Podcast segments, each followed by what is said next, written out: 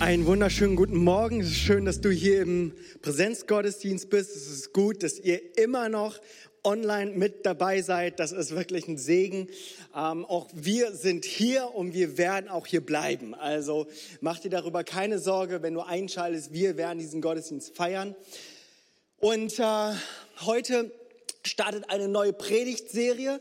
Und zwar heißt diese Serie Jesus.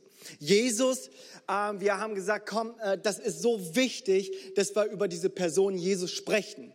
Denn wichtiger als die Frage, was Jesus für dich tun kann, ist es wichtiger für dich zu wissen, wer Jesus für dich ist. Es ist wichtiger zu wissen, wer Jesus für dich ist. Und deswegen werden wir ein paar Sonntage haben, wo wir über Jesus sprechen werden. Und ähm, ich finde das gut, dass wir es nochmal ganz genau hier zu dieser Weihnachtszeit platzieren. Wisst ihr warum? Weil so eine Verwechslungsgefahr einfach besteht, oder?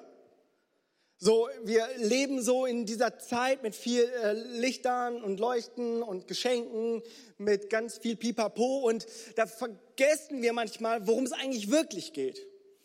Ähm, heute Morgen, äh, da ist etwas passiert, wo ich mich selber gefragt habe, ob wir es besser hätten machen sollen als Eltern. Aber es ist so, dass äh, Nikolaus jetzt für meine Frau und für mich nicht so einen hohen Stellenwert hat. Und äh, wir erklären es immer so unserem Sohn, der, vier Jahre alt, dass Nikolaus für uns ein Schokoladenfest ist. Ja, wir machen es total pragmatisch, weil offensichtlich geht es hier nur um Schokolade. Und bin heute Morgen früh aufgewacht und hatte dann für diesen Gottesdienst gebetet. Mein Sohnemann kommt hoch und sagt, wo hast du was versteckt? Und ich frage ihn, was versteckt? Ja, Schokolade. Und ich dachte so, ach so, ja, Schokolade. Und ich so, pass mal auf, geh in Wohnzimmer, schließ deine Augen, gleich kannst du suchen. Und er bringt mir seine Schokolade und äh, er macht die Augen zu und ich dann direkt in seinen Stiefel rein, äh, in seine Gummistiefel und sagt, kannst du suchen kommen? Und dann kommt er und nach zwei Sekunden, ah, ich habe es gefunden. Und äh, er holt es raus, zwei, zwei Stücke hatte der, eins hat er direkt aufgemacht, angebissen. Da kommt meine Frau hoch, halbe Stunde später und was sie macht ist, sie sieht die andere Schokolade, die noch nicht versteckt wurde, und denkt sie so, die muss ich ja noch verstecken. Ne? Nimmt sich das, versteckt es an demselben Ort und sagt unserem Sohn, oh, du kannst jetzt eine Schokolade suchen. Und dann guckt der so und denkt so, ich habe die doch schon gefunden. Also, vielleicht war ja der Nikolaus da. Und dann so, ah, wie Nikolaus, ich war doch gerade eben hier, hat er gesucht, gefunden. Und dann dachte ich mir so, also bei meinem Sohnemann besteht nicht die Gefahr einer Verwechslungsgefahr. Ja, er weiß ganz genau, dass wir der Nikolaus sind. Und ich hoffe, dass ich jetzt irgendwie den Traum von allen Kindern hier zerstört habe. Aber versteht ihr so, an jedem Punkt sind wir, wo wir aber Klarheit geschaffen haben, ob das jetzt bewusst oder unbewusst war. So diesen Nikolaus, den gibt's nicht, es gibt nur uns und wir feiern einfach Schokolade und essen diese Schokolade. Aber umso wichtiger finde ich, dass wir in dieser Zeit, in dieser Predigtreihe, wo wir über Jesus sprechen, dass wir eben jene Verwechslung nicht haben. Und so wollen wir an diesem Punkt heute hineinkommen, will ich hineinkommen, wer Jesus ist und was er selber sagt, wer er sei. Und im Johannesevangelium gibt es mehrere Ich Bins, sieben Ich Bins, wo er selber über sich bezeugt, wer er ist. Und heute geht es darum, in Johannes Kapitel 8, Vers 12. Und dort heißt es, ich bin, haben wir den Bibelvers? Oder seht ihr den hinter mir? Nee? Ich bin das Licht. Geh nochmal weiter im Bibelvers, Johannes 8. Ach du heiliger Bembam ist das klein. Nun redete Jesus wieder zu ihnen und sprach, ich bin das Licht. Wer mir nachfolgt, wird nicht in der Finsternis wandeln, sondern wird das Licht des Lebens haben. Jesus selbst sagt über sich selbst, ich bin das Licht. Ich bin kein Weihnachtsmann, ich bin kein Coca-Cola-Mann, ich bin kein Nikolaus, ich bin nicht irgendjemand, der auf dem Rentier so Apple-Produkte verteilt. Ich bin das Licht, sagt er. Und ich bin es. Und vielleicht kennst du diesen Vers. Und ich finde das aber so stark, was Jesus hier sagt. Aber ich glaube, dass wir uns ein bisschen heute diese Zeit nehmen dürfen, hineinzuschauen, in welcher Zeit er da sprach, ich bin das Licht. Dass wir einfach uns diesen Kontext und den Zusammenhang anschauen, weil ich glaube, dass diese Aussage Jesus über sich selbst nochmal eine größere Gewichtung bekommt, wenn wir wissen, in welcher Zeit das abspielte, in welchem Bild, in welchem Setting. Wisst ihr, wir äh, befinden uns im Johannesevangelium 8. Wir wissen aus Johannesevangelium 7, dass es die Zeit des Laubhüttenfest war. Das bedeutet, das war ein riesengroßes Fest, das ging sieben Tage lang. Am achten Tag hatten sie noch eine heilige Versammlung, aber sieben Tage haben sie richtig Halligalli gemacht. Das war ein Freudenfest. Sie erinnerten sich an eine Zeit, darüber werde ich gleich nochmal sprechen. Aber ihr müsst euch vorstellen, das ganze Land, aus allen Ecken, aus allen Verstecken kam sie heraus nach Jerusalem, um dieses große Event zu feiern. Und sie feierten es, was das Zeug hielt. Und sie waren voller Freude. Und die haben nicht gespart, die waren nicht geizig, die haben so richtig einen auf den Putz gehauen. Das Laubhüttenfest. Und das Laubhüttenfest es ging sieben Tage lang.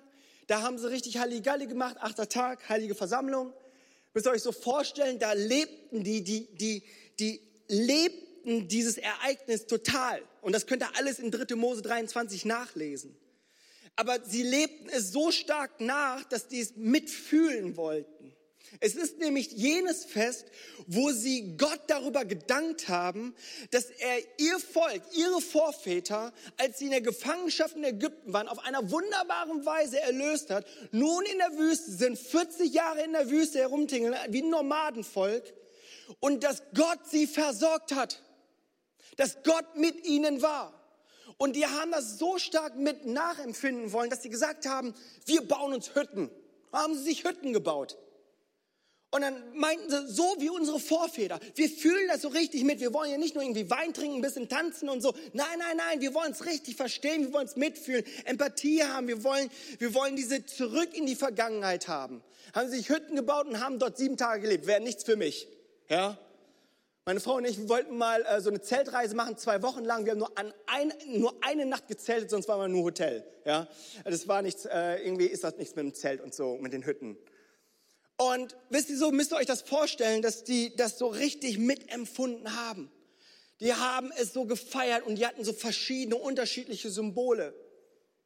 Aber das war ihnen einfach wichtig, weil sie sich daran erinnert haben, woher sie kamen. Und sie wussten, hey, Gott hat uns befreit aus der Hand des Pharaos. Er hat uns befreit aus der Gefangenschaft aus Ägypten. Das war übrigens so das eine Event, was sie gefeiert haben. Und das ist auch das Laubhüttenfest. Aber die Israeliten, die feiern auch dieses Laubhüttenfest und sie erinnerten sich auch an eine zweite Befreiung. Das war in Zeit 600 rum, wo sie in der babylonischen Gefangenschaft waren. Das ist auch eine Gefangenschaft, wo sie waren und wo Gott sie auf einer wunderbaren Weise wieder erlöst hat. Und wir lesen das, als das erlöste Volk wieder zurückkam in Esra Kapitel 3, Vers 4, dass sie auch dort das Laubhüttenfest wieder gefeiert haben. Weil sie einfach mit diesem Laubhüppenfest etwas verbinden, wo eine Befreiung stattfand.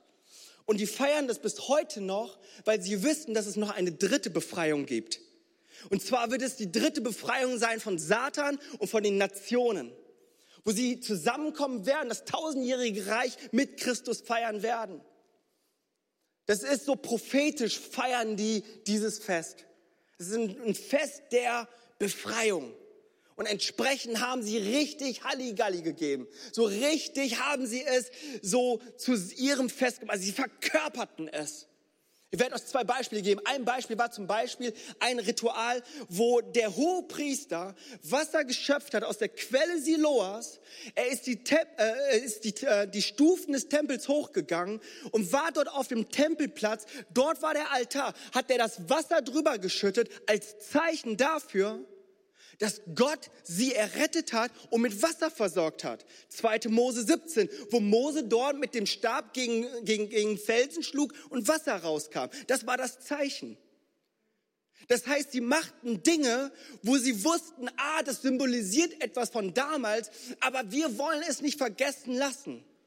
Und diesem Zusammenhang ist auch ganz, ganz interessant Johannes 7. Wir befinden uns in der 7 und 8 die ganze Zeit. Dieser ganz berühmte Vers ist gar nicht heute, worum es geht, aber in Johannes 7, Vers 37 heißt es dann, wer dürstet,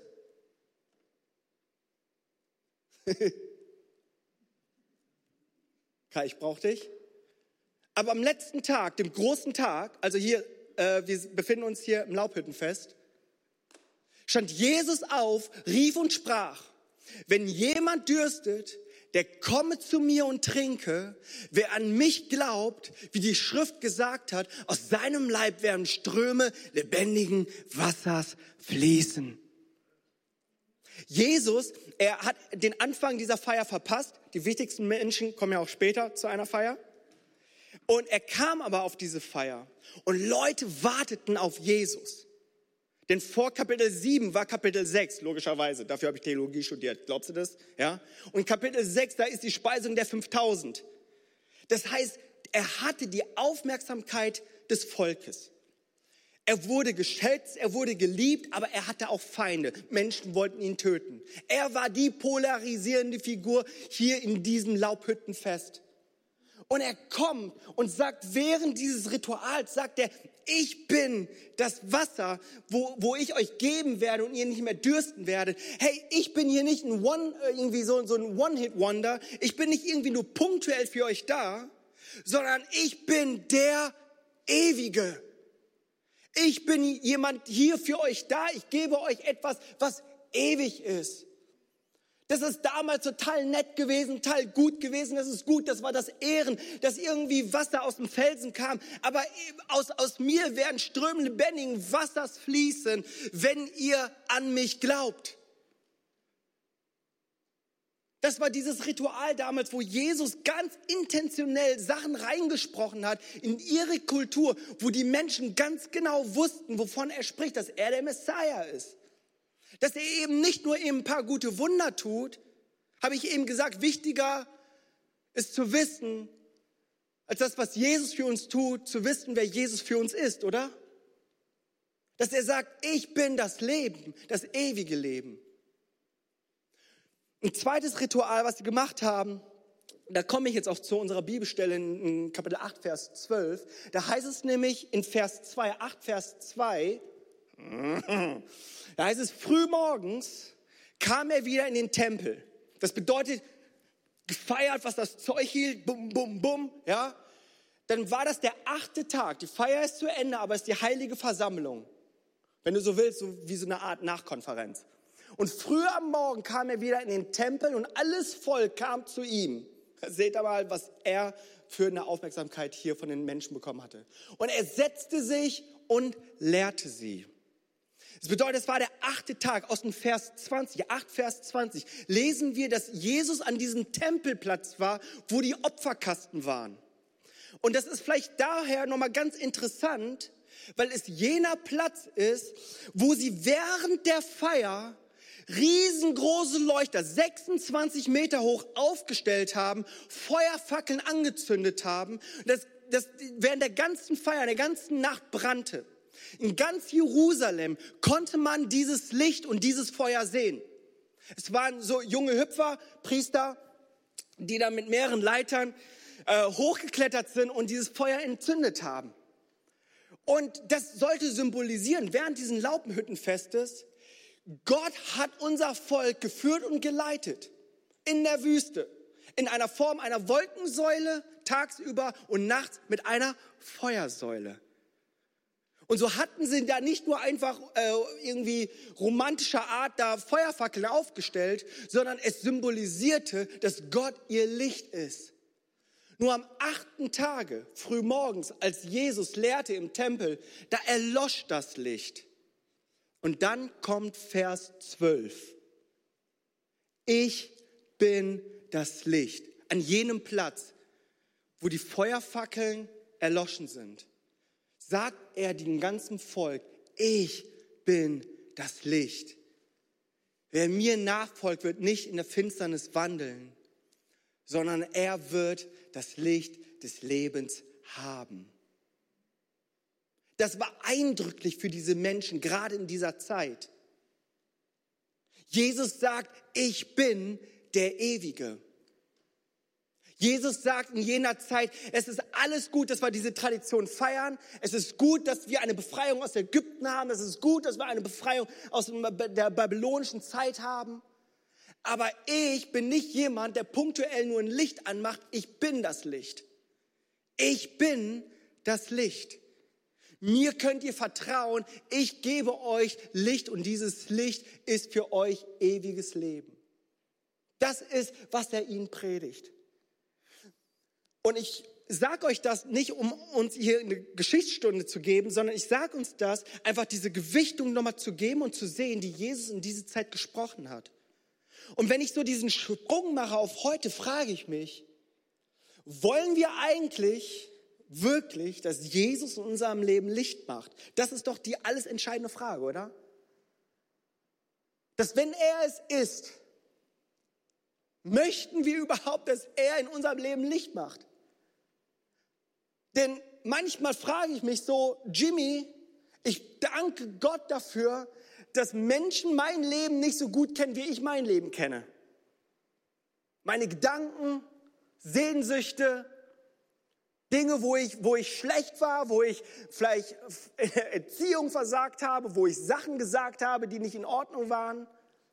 Oder bin ich glücklich, dass das nicht irgendwie erstrahlt wird und irgendwie gezeigt wird, dass das Menschen sehen? Ist das doch die entscheidende Frage. Wollen wir überhaupt, dass er Licht macht in unserem Leben? Da, wo vielleicht Scham ist, Ängste sind, Sorgen sind, Dinge, wo wir ganz genau wissen, wir sind getrennt von Gott. Dinge, die, die, die, worüber wir uns vielleicht schämen wo wir ganz genau wissen, das ist eine Unordnung, besser, wir lassen das Licht aus. Wisst ihr, es gibt in unserer Stelle, Johannes 7 und 8, eine Textpassage, die wurde reingeschoben. Es ist in der Literarkritik so, dass man sagt, okay, das passt vom Stile nicht, das passt äh, chronologisch nicht rein, das wurde reingeschoben. Ja? Und das ist tatsächlich diese Verse von zwischen 3 und 11 in Kapitel 8. Es ist nämlich diese ganz bekannte Geschichte von Jesus und der Ehebrecherin, die auf frischer Tat ertappt wurde. Wisst ihr, ich habe mir diese Geschichte nochmal so durchgelesen, die ja sehr, sehr bekannt ist. Das ist ja, vielleicht kennt ihr diesen einen Satz, wer ohne Sünde ist, werfe den ersten Stein. Schon mal gehört? Ja? Und ich habe mir diese Geschichte nochmal durchgelesen und dachte so, das ist nicht zufällig, dass genau diese Bibelstelle hier reingeschoben wurde. Ich will ganz kurz erklären, worum es hier geht. Eine, eine Ehebrecherin, die auf frischer Tat ertappt wurde, wird von den Kirchenführern, den Pharisäern vor Jesus geworfen und sagt, wir haben sie erwischt. Ja, ich frage mich sowieso, wie sowas gehen soll, jemand auf frischer Tat zu ertappen. Ja, wo haben sich denn hier die Kirchenführer aufgehalten? Wie dem auch sei, äh, auf frischer Tat ertappt und da ist sie nun. Und sie wollen Jesus testen, denn das Gesetz sagt, ja, dass sie gesteinigt werden muss, dass sie getötet wird. Das ist die Todesstrafe. Müsst ihr euch so vorstellen, die Leute, die, die haben schon Steine in der Hand. Und, und sie wollen Jesus testen, ob er das jetzt nun durchzieht oder nicht. Und dann müsst ihr euch vorstellen, da heißt es, ist auch diese ganz mysteriöse Stelle, Jesus kniete und schrieb mit seinem Finger in den Boden, in den Sand. Okay? Äh, da gibt es etlich viele Theorien, was er da reingeschrieben hat. Eine der bekanntesten Theorien ist die, dass er die Sünden der Menschen, die dort waren und Rache wollten oder Gesetz wollten, strafen wollten, dass er ihre Sünden dort aufgeschrieben hat. Ist eine Theorie, ob du es nun glauben willst oder nicht, ich weiß es nicht. Dann steht er auf und dann sagt er, wer ohne Sünde ist, werfe den ersten Stein. Und dann hörte man immer nur so plopp, plopp, plopp, plopp, plopp, die ganzen Steine runterfallen. Und dass die Ältesten als erstes gingen, die waren weise. Ne? Gesagt, nee, die werden es nicht drauf ankommen lassen. Die, vielleicht haben die da auch irgendwas im Sand gelesen und sie sagen, uh, uh, uh, uh, der, der spricht von mir. Ja. Dann sind die gegangen, sind alle gegangen. Und dann sagt er zu dieser Frau, verurteilt dich niemand. Und sie sagt niemand. so werde ich auch dich nicht verurteilen. Sündige fortan nicht mehr. Es ist ein wunderbares Licht, oder? Wenn Jesus das Licht ist, ist es ein wunderbares Licht. Es ist ein Licht, das in dein Leben kommt, das dich nicht verurteilt, der dir eine zweite Chance gibt, der dir sagt, komm, räum auf mit deinem Leben, gemeinsam schaffen wir das. Räum auf, fortan, sündige nicht mehr. Weißt du, ich habe mir gedacht, wir kriegen heute die Kurve, das so auf unser Leben anzuwenden. Und ich möchte einfach ganz, ganz, ganz direkt heute ein paar Sachen ansprechen, wo ich glaube, dass du das Licht brauchst und dass das Licht für dich da ist. Für dich ist dieses Licht da. Ich glaube, Jesus kann nicht anders, weil er es eben ist. Dass wenn Jesus kommt, kommt Licht rein. Und wenn da Scham ist, Angst ist, möchte ich dir sagen, dass Jesus kommt nicht um dich zu verdammen, sondern um dich zu retten. Und wenn irgendjemand hier heute ist, habe ich so auch in, diesem, in meinem Herzen gehabt, ich habe gesagt, heute komme ich nicht, um hier irgendeinen Punkt zu machen, sondern ich bin gekommen, einen Unterschied zu machen. Und heute möchte ich dich das nämlich fragen, dass du in deinem Leben aufräumst. Ich, hatte, ich möchte zwei Gruppen ansprechen. Die erste Gruppe ist, wo du sagst, wo du ganz genau weißt, dass Licht reinkommen muss und, auch, und du aufräumen musst. Dir möchte ich sagen, sündige fortan nicht mehr.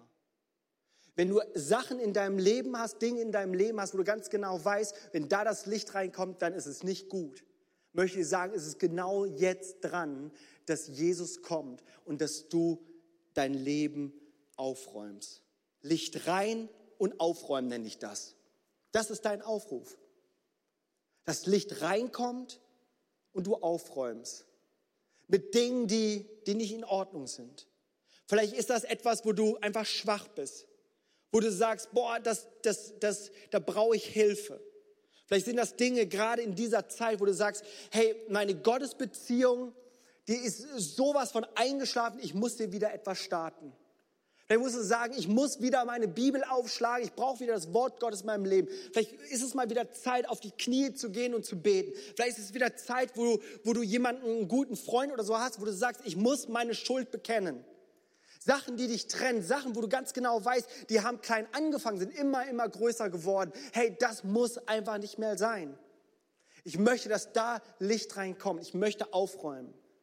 Das ist diese Chance. Das ist diese Chance an Weihnachten. Ja, lass uns Schokolade essen, so wie du äh, darfst und so wie es noch gesund bleibt. Aber weißt du, lass uns diese Chance nutzen in diesem zweiten Advent, dass wir sagen, ich erwarte Jesus, dass dieses Licht hineinkommt in meinem Leben. Und ich möchte, ich möchte klare Sachen machen in meinem Leben. Aufhören mit Dingen, die nicht gut sind. Ich glaube, dass es vielleicht Dinge sind, wo du ganz genau weißt, boah, da ist so viel Dunkelheit. Und das sind so viele Sachen, mit denen bin ich so gut durchgekommen. Vielleicht ist das einfach dein Ego, das so groß ist, wo du einfach dachtest, hey, ich werde hier einfach, einfach in mein Leben leben und eine Arroganz, wo du Menschen behandelst, die nicht in Ordnung, was, was nicht in Ordnung ist. Vielleicht hat das was mit Diebstahl zu tun. Vielleicht tust du dir selber nicht gute Dinge. Vielleicht sind das Sachen, wo du über andere einfach schlecht redest. Ich glaube, es ist Zeit, dass Licht reinkommt und du aufräumst in deinem Leben. Das ist, was Jesus sagt. Ich bin das Licht. Wenn du an mich glaubst, wirst du nicht in der Finsternis wandeln, sondern du wirst das Licht des Lebens haben. Und das möchte ich dich ermutigen, an diesem Sonntag, an diesem Tag, wo du es vielleicht gerade hörst, zu sagen, ich möchte das Licht in mein Leben lassen und fortan nicht mehr sündigen. Ich möchte frei werden von all dem, was mich so in dieser Welt festhält verstehen, dass, dass Weihnachten nicht nur was mit Lichtern zu tun hat, mit einem Rentier zu tun hat, mit einem Weihnachtsmann zu tun hat, sondern mit Jesus zu tun hat, der mir ein ewiges neues Leben schenken möchte. Ich möchte eine zweite Gruppe nochmal einladen und, und, und fragen. Für die, für die einen habe ich gesagt, Licht rein und aufräumen. Für die zweite Gruppe heißt es Licht sein und aufbäumen. Weißt du, ich, ähm, werde nicht mehr dazu kommen, über Matthäus 5 zu sprechen, aber wir hatten in den letzten Wochen äh, eine Predigtreihe über Salz und Licht.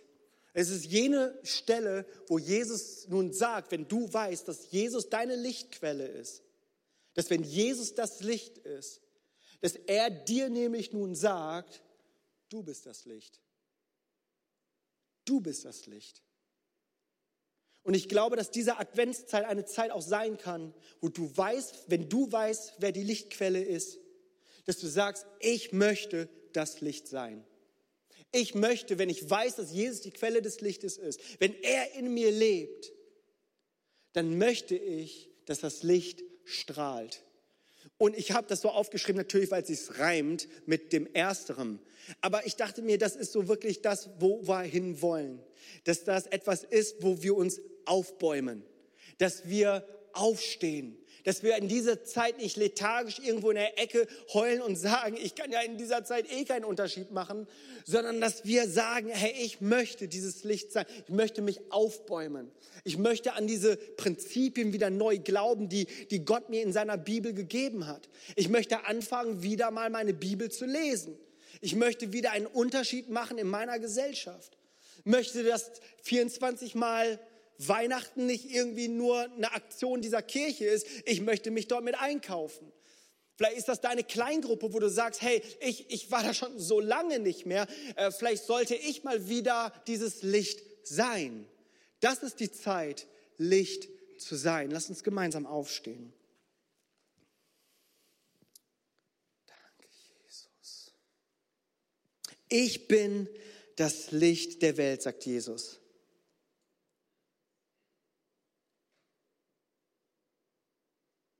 Jesus, er ist das Licht.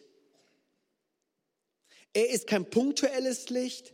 Er ist nicht ein Licht, das mal an und ausgeht. Er ist nicht ein Licht, woran wir uns nur traditionell, traditionell dran gedenken, sondern er ist präsent. Er ist da für dich. Was auch immer dich auffällt, ob das Unglaube, Zweifel ist, ob das Ängste sind, ob das Scham ist, ob das Lügen sind. Dir möchte ich heute sagen, Jesus ist dein Licht. Jesus ist dein Licht. Wenn du das zum allerersten Mal hörst, wenn du mit Gott und Kirche nichts zu tun hast, wenn dir das irgendwie zugespielt wurde oder du irgendwie hier reingestolpert bist, dir möchte ich sagen, dieses Licht ist für jeden und es ist auch für dich.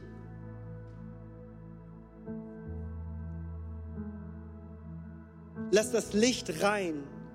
Ja, und dann gilt es aufzuräumen. Oha.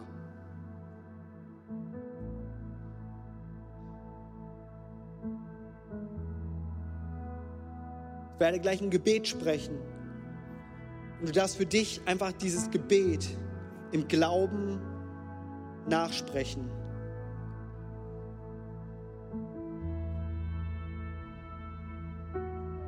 Und für alle anderen möchte ich dir sagen, wenn du diese Lichtquelle kennst, wenn du sagst, mein Leben ist aufgeräumt, dann möchte ich dir diesen Zuruf geben von Jesus, du bist das Licht. Du bist, du bist das Licht.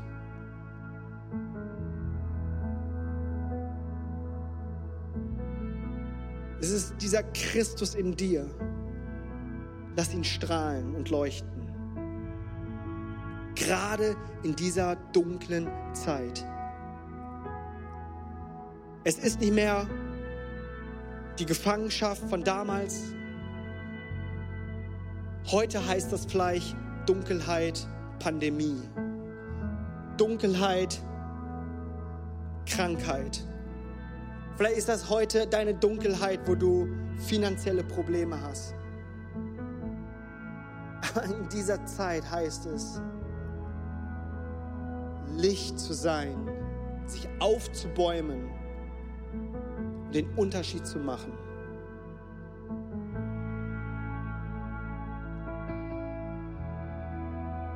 Lieber Vater im Himmel, Wenn du möchtest, kannst du dieses Gebet gerne nachsprechen. Lieber Vater im Himmel, danke, dass du mich liebst. Danke, dass du dich für mich entschieden hast. Herr Jesus Christus, du bist für mich gestorben und auferstanden. Vergib mir meine Schuld. Ich wähle dich jetzt als meinen Retter und Herrn. Dir will ich folgen. Amen. Wenn du diese Entscheidung getroffen hast, herzlichen Glückwunsch. Ich möchte dich ermutigen, dass du in dem Chat irgendwie schreibst, ich habe mich entschieden, dass du uns eine E-Mail schreibst, ich habe mich entschieden. Vielleicht ist da auch so ein Button, der gerade irgendwie aufgeht, dass du dort draufklickst, dass du mich anrufst, was auch immer, aber dass du uns wissen lässt, dass du den ersten Schritt von vielen Schritten getan hast. Jesus, und so möchte ich beten, Herr, dass das eine Zeit ist, wo wir dir näher kommen, Herr. Wo das eine Zeit ist, wo wir dich näher kennenlernen. Jesus, und du sagst, ich bin das Licht. Halleluja. Und ich bete, Jesus, all da, wo Dunkelheit in unserem Leben ist, da, wo Finsternis ist, Vater, bete ich, dass du hineinbrichst mit deinem Licht, Herr. Und wenn es das gebraucht, dass ich mich in diese Mitte stelle, in diesen Riss stelle, nicht aus meiner Kraft, aber im Wissen, Jesus, dass es dein Heiliger Geist ist. Danke, Jesus, Herr, dass wir das tun dürfen, hineinkommen dürfen, dass du uns immer wieder neu begegnen möchtest. Danke, Jesus, Herr. Und so bitte ich dich, Herr, flute du jetzt unsere Herzen, dass wir mehr und mehr von dir bekommen, und zu wissen, Herr, dass wir etwas zu geben haben, was wir selber nicht zu geben haben. Aber danken dir, Jesus, Herr, dass du Herr bist und Gott bist. Ich segne diese Adventszeit, ich segne diese Weihnachtszeit. Mögest du die Hoffnung die Antwort unseres Lebens sein. In deinem heiligen Namen habe ich gebetet. Amen.